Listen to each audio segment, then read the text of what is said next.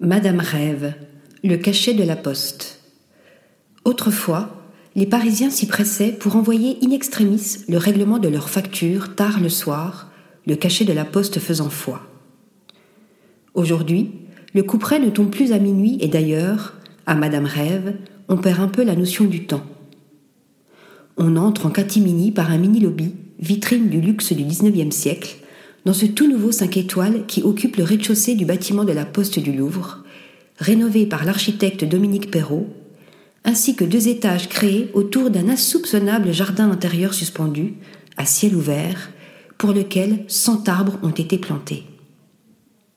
Certaines des 82 chambres et suites, dont plus de la moitié avec balcon, toutes sur un même niveau, donnent sur ce poumon vert au cœur de Paris, les autres sur les toits et monuments de la capitale. Le mariage du bois massif et de l'acier noir domine dans ces espaces mordorés baignés de lumière naturelle.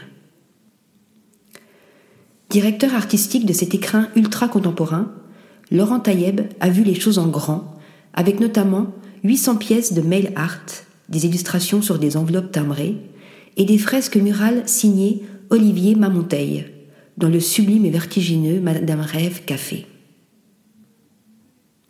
Très attendu, le spectaculaire rooftop panoramique de l'hôtel accueillera ses premiers clients au printemps prochain. Article rédigé par Céline Bosset.